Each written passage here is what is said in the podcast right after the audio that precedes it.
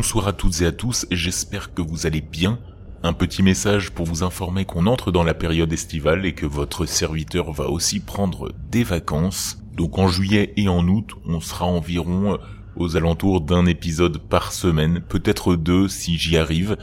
Et j'introduis l'épisode d'aujourd'hui en disant que c'est une histoire vraie qui est arrivée aux États-Unis, un témoignage que j'ai glané et qui est d'autant plus frissonnant quand vous allez le découvrir. Je vous souhaite une bonne écoute dans le noir. J'avais 12 ou 13 ans à l'époque, à la fin des années 60. Nous vivions dans le Middle West, dans une ville agricole, entourée de champs de maïs et d'élevage de bétail. Nous allions à l'église dans une petite ville voisine, située à environ 30 km de la nôtre, presque entièrement constituée de champs de maïs, de vaches et de corps de ferme éparpillés le long de la route à deux voies. Un jour, sur le chemin de l'église, mon père conduisait, ma mère était sur le siège avant, et moi, j'étais à l'arrière. Nous roulions le long de champs de maïs infinis.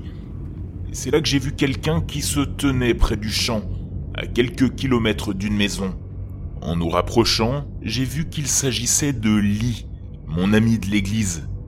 Le long de la route, il y avait un fossé d'un mètre de profondeur et d'un mètre de largeur, en raison des pluies abondantes qui s'abattaient dans la région. Sur le côté du fossé, près du champ, il y avait une petite colline de terre à environ 1 mètre, 1 mètre 50 au-dessus de la route, comme une digue pour que la pluie sur le champ reste dans le champ et ne s'écoule pas sur la route.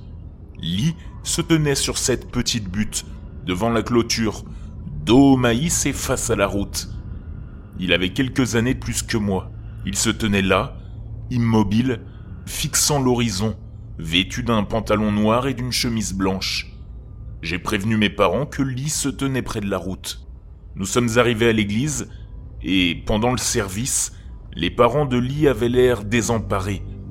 Le pasteur a annoncé que Lee venait d'avoir une moto, et qu'il avait disparu depuis deux jours, et que ses parents étaient forcément très inquiets. Mon père et ma mère m'ont regardé et m'ont dit de ne rien dire. Après la cérémonie, pourtant, je suis allé voir les parents de Lee et je leur ai raconté ce que j'avais vu.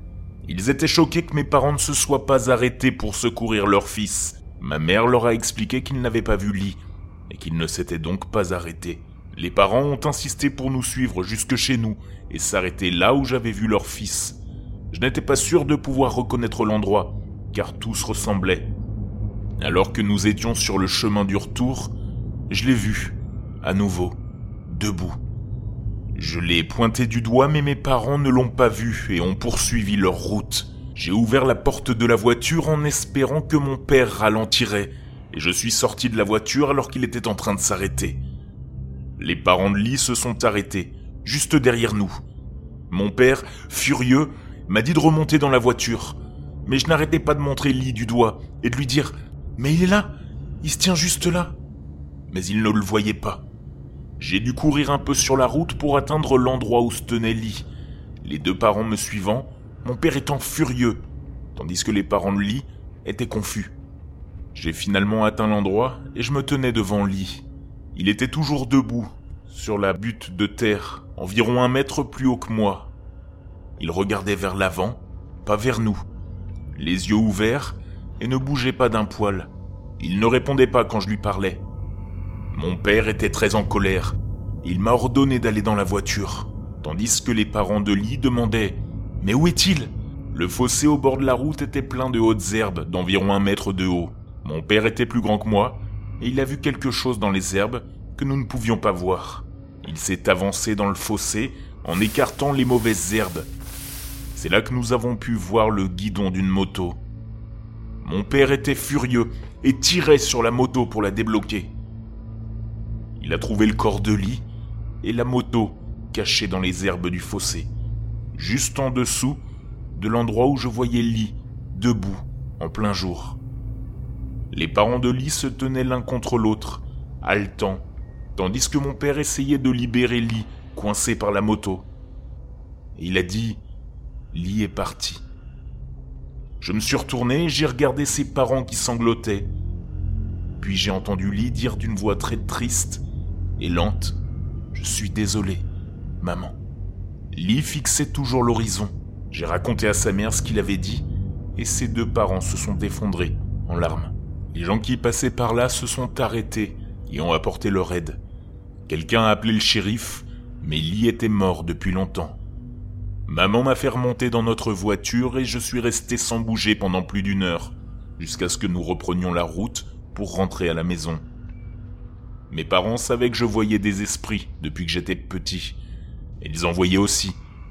C'était accepté dans notre famille, mais nous n'en parlions pas aux autres. Ma mère m'emmenait parfois dans des églises spiritualistes où il y avait des médiums. Ces églises étaient ouvertes aux enseignements métaphysiques. Le reste de la journée s'est déroulé sans incident, bien que tristement. Ce soir-là, alors que je faisais mes devoirs pour l'école du lendemain, on a frappé à la porte. C'était le shérif et d'autres hommes en uniforme qui voulaient me parler. Ils ne croyaient pas que j'avais vu son esprit et m'accusaient d'avoir renversé Lee sur la route en le tuant et que c'était pour ça que je savais où se trouvait le corps. Mais je n'étais qu'un enfant, je ne savais pas conduire. J'avais bien une bicyclette, mais je n'allais jamais aussi loin. Les agents sont revenus deux fois pour me poser les mêmes questions. Plus tard, ils sont revenus et n'ont parlé qu'à mes parents. Il ne s'est rien passé de plus, mais à l'école, certains élèves me harcelaient à propos de ce qu'ils croyaient que j'avais fait à Lee. Lee allait dans une autre école que la mienne, mais c'était une communauté agricole et beaucoup connaissaient sa famille. Jusqu'à ce que j'obtienne mon diplôme de fin d'études, j'aurais été accusé de sa mort. Mes parents ont assisté aux funérailles de Lee, mais je n'y suis pas allé. Quelques jours plus tard, nous sommes tous allés à l'église le dimanche. Je n'ai pas vu Lee sur le chemin de l'église. Tout le monde était distant avec nous. Les parents de Lee ne regardaient pas mes parents, mais me fixaient méchamment. Plusieurs personnes à l'église ont fait de même. Cela a continué pendant quelques dimanches, puis mes parents ont parlé au pasteur, et c'est la dernière fois que nous sommes allés à l'église. Je ne sais pas ce qui a été dit, mais il était évident que nous n'étions pas les bienvenus. Aujourd'hui, plus de 50 ans plus tard, je me rappelle avoir vu Lee debout, avoir entendu sa voix, avoir vu mon père lutter pour le sauver, et finalement annoncer qu'il était mort. Il y a deux semaines, un camarade de mon école, plus âgé que moi, m'a dit Parker, quand vas-tu révéler vraiment ce qui est arrivé à Lee? Depuis tout ce temps, certains me tiennent encore responsable. Je pense que c'était un cadeau de Lee que je le vois, et que je puisse dire où l'accident avait eu lieu. Les hautes herbes auraient caché son corps jusqu'à l'hiver lorsqu'elle serait tombée. Mais lui, il s'est tenu à quelques mètres de son corps et a donné un dernier message à sa mère.